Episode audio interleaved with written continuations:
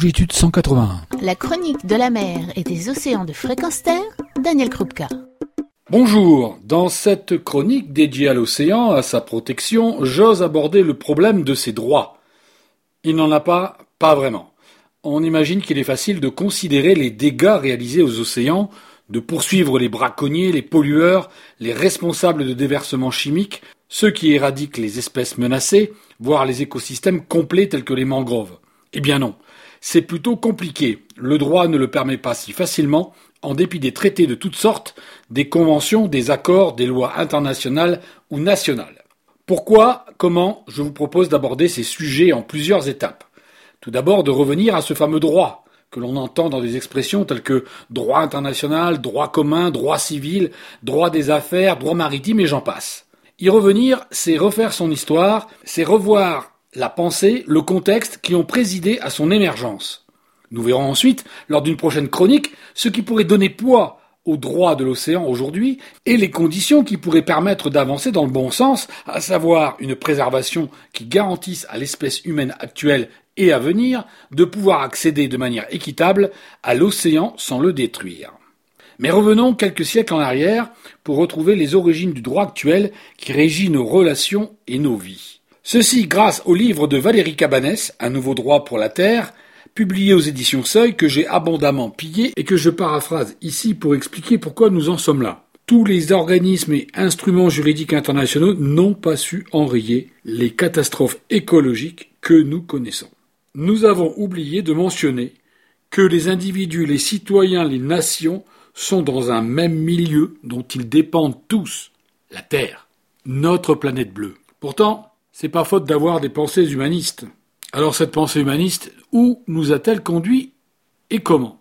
Retour arrière, 1493, le pape Alexandre VI signe une bulle accordant à l'Espagne les territoires de l'Amérique du Sud. Et là, deux pensées se rencontrent. Celle des conquistadors, convaincus de leur supériorité sur tous les êtres vivants, et celle des Amérindiens, qui considéraient que chaque animal, chaque végétal, était autant de cadeaux ou de prêts offerts par la nature.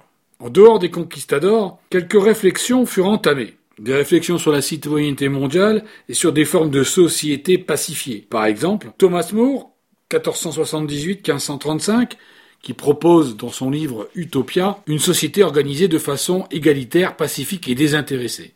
Cela inspira également les colons installés en Amérique du Sud, qui prônaient de nouvelles lois, telles que l'interdiction de l'esclavage, ou la défense des droits humains fondamentaux, ou leurs droits, leur souveraineté sur les terres et les autres possessions qui étaient celles des Indiens d'Amérique du Sud avant l'arrivée des Espagnols. À ce moment-là est édifié un droit, le droit des gens, où les entités politiques deviennent des sujets de droit. Et ce droit des gens émane des nations et non d'une justice divine.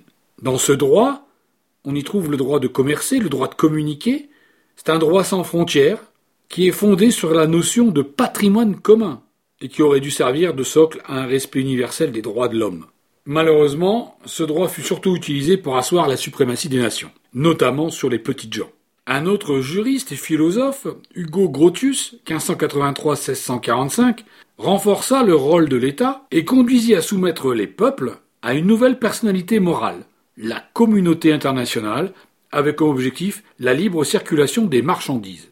Ce fut ainsi que furent posées les premières pierres du droit international actuel qui régit la relation entre les États les humanistes que j'ai cités précédemment furent aussi les inspirateurs du libéralisme économique et du principe de souveraineté nationale qui sont encore aujourd'hui au cœur des relations internationales. On doit à Adam Smith, 1723-1790, que l'homme est un être économique rationnel et qu'il cherchera spontanément l'intérêt général au travers de son intérêt personnel.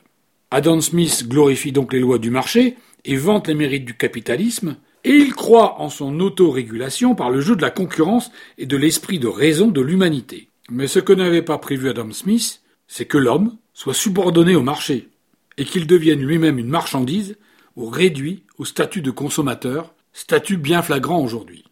C'est dans ce contexte que la conquête de l'Ouest américain mettra définitivement à mal le peu d'utopie égalitaire prônée par les philosophes que j'ai cités précédemment. L'économie de marché s'est imposée à toutes les nations, et le fait d'avoir cru que les nations se comporteraient de façon rationnelle, à l'image de l'individu, et s'autodisciplineraient entre elles, apparaît comme très naïf. Un autre philosophe, Kant, souhaitera que la paix soit instaurée au moyen d'une fédération d'États libres. Fédération qui devrait progressivement s'étendre à tous les États et conduire à la paix perpétuelle. Il ébauche ainsi les fondements du droit international que nous connaissons.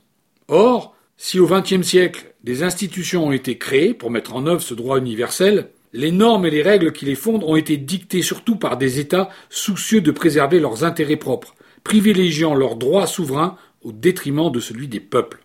La mondialisation est devenue économique avant d'être pleinement juridique.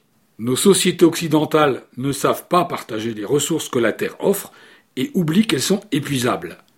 Le bilan planétaire en ce début de XXIe siècle tend à démontrer que quand l'économie fonde le droit, alors toutes les dérives sont possibles.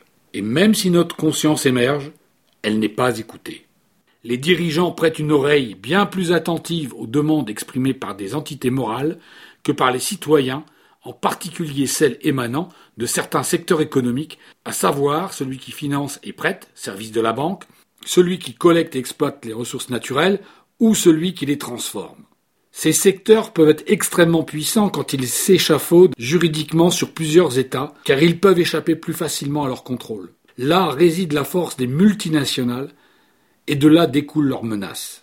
Dans ma prochaine chronique, nous reverrons ce qui se passe aujourd'hui au XXIe siècle, et je vous recommande, si vous voulez en savoir plus, ou retrouver les éléments qui m'ont permis de constituer cette chronique, de vous procurer l'ouvrage écrit par Valérie Cabanès, intitulé Un nouveau droit pour la Terre, et édité aux éditions du Seuil. À bientôt pour un prochain épisode. Retrouvez et podcastez cette chronique sur notre site fréquenceterre.com.